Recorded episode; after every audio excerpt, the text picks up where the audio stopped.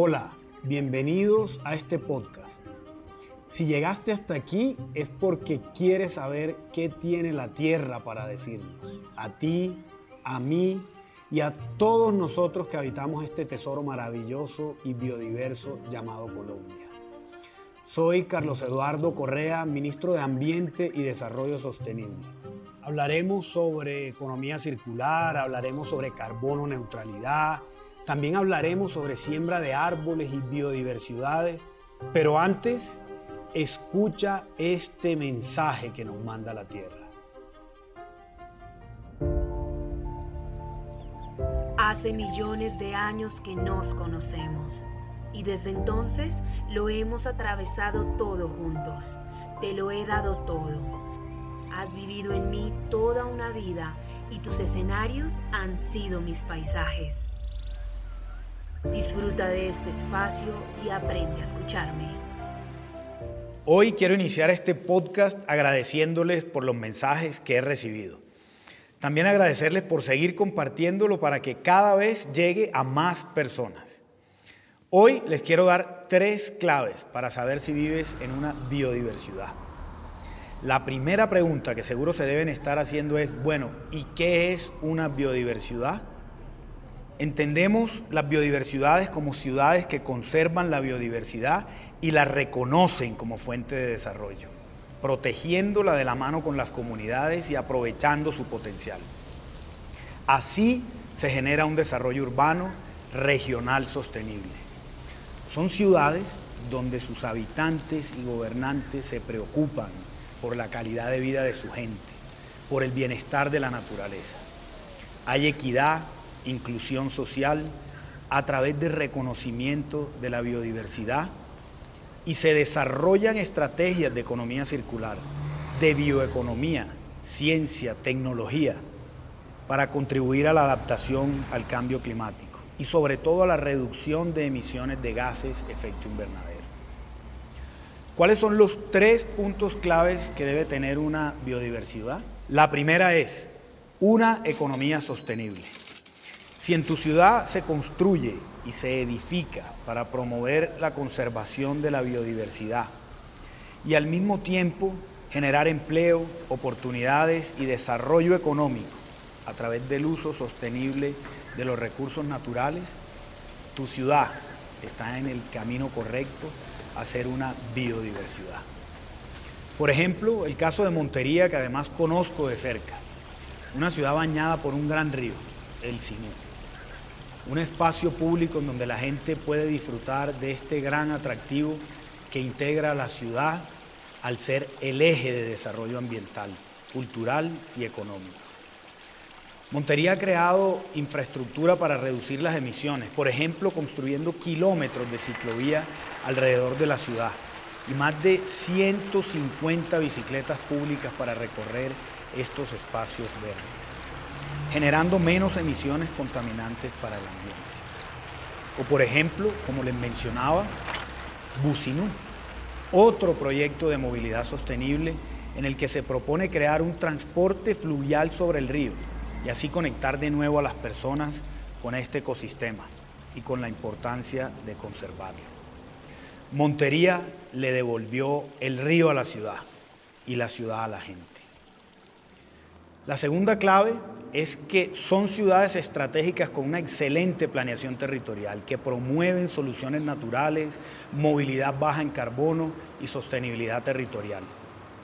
Para explicar este punto podemos poner el ejemplo de Barranquilla, la primera biodiversidad en Colombia. Así se plantean metas como sembrar 250 mil árboles en Barranquilla y así crear bosques urbanos para recuperar también el espacio público. Pero específicamente Barranquilla tiene dos proyectos muy importantes en ejecución para convertirse en una biodiversidad.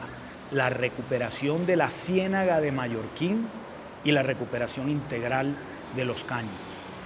El primero beneficiará a cerca de 1.2 millones de habitantes y contempla la construcción de un ecoparque, la recuperación de playas, saneamiento del ecosistema y renovación urbana integral. Además, se va a construir el primer megavivero de mangle rojo del país, de la mano con las comunidades, a través del esquema de pago por servicios ambientales para la recuperación de la ciénaga.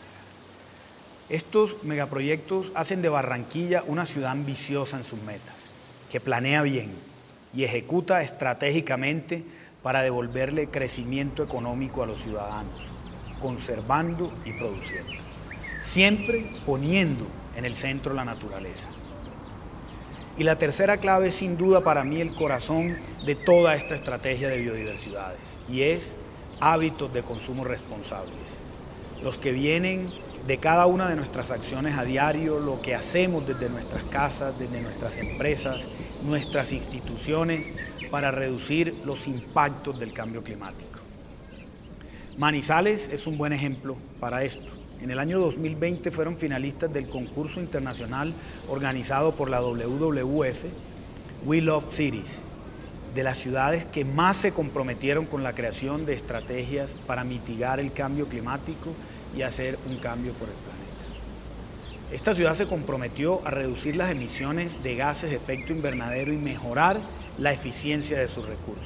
Y se busca que todos los ciudadanos se interesen por el desafío climático a través de la educación ambiental, que es un eje muy importante para que los ciudadanos se involucren en esta tarea que es la del cuidado de los recursos naturales. Manizales también introdujo un sistema público de bicicletas eléctricas y amplió sus senderos peatonales para hacer que más áreas verdes fueran asequibles a. Entonces, aquí vemos una ciudad que sobre todo trata de involucrar a sus ciudadanos en buenas prácticas con el medio ambiente. Y eso se llama también educación ambiental. Creo que es importante que entendamos que el mensaje es que debemos apropiarnos del entorno que habitamos, y reconocer su importancia en la construcción de un futuro más sostenible. Repensar la relación del hombre con la naturaleza es primordial para que empecemos a transformar desde la conciencia nuestra manera de usar los recursos naturales. Cómo potenciar una recuperación verde y resiliente en las ciudades, construyendo ciudades que tengan como pilares la economía circular y sostenible, la planeación territorial, y los hábitos de consumo amigables con el medio ambiente. En Colombia, en una primera fase, comenzaron su transformación hacia biodiversidades Barranquilla, San Andrés y Providencia, Montería, Medellín, Quibdó, Bucaramanga, Villavicencio, Manizales, Barranca Bermeja y Leticia. Y en una segunda fase se sumaron Armenia, Pasto y Yopal. Así vamos transitando por la autopista hacia la carbono neutralidad al año 2050, rechazando la idea de que el crecimiento económico y la prosperidad solo pueden ser alcanzados a costa del medio ambiente.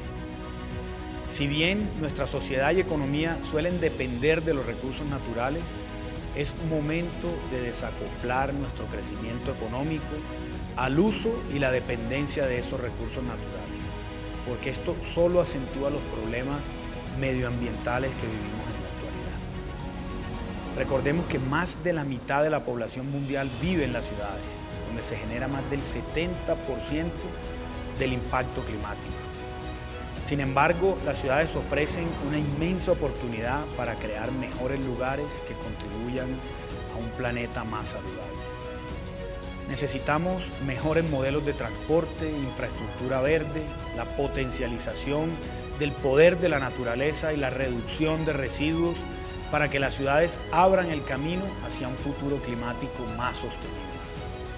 Así que cuéntenme cómo les pareció este capítulo y se consideran que viven o no en una biodiversidad. Y además, cuéntenme qué le faltaría a estos lugares para empezar a transitar ese camino. Nos vemos en un próximo capítulo de Atentamente la Tierra. Hace millones de años que nos conocemos y desde entonces lo hemos atravesado todo juntos. Te lo he dado todo. Has vivido en mí toda una vida y tus escenarios han sido mis paisajes. Disfruta de este espacio y aprende a escucharme.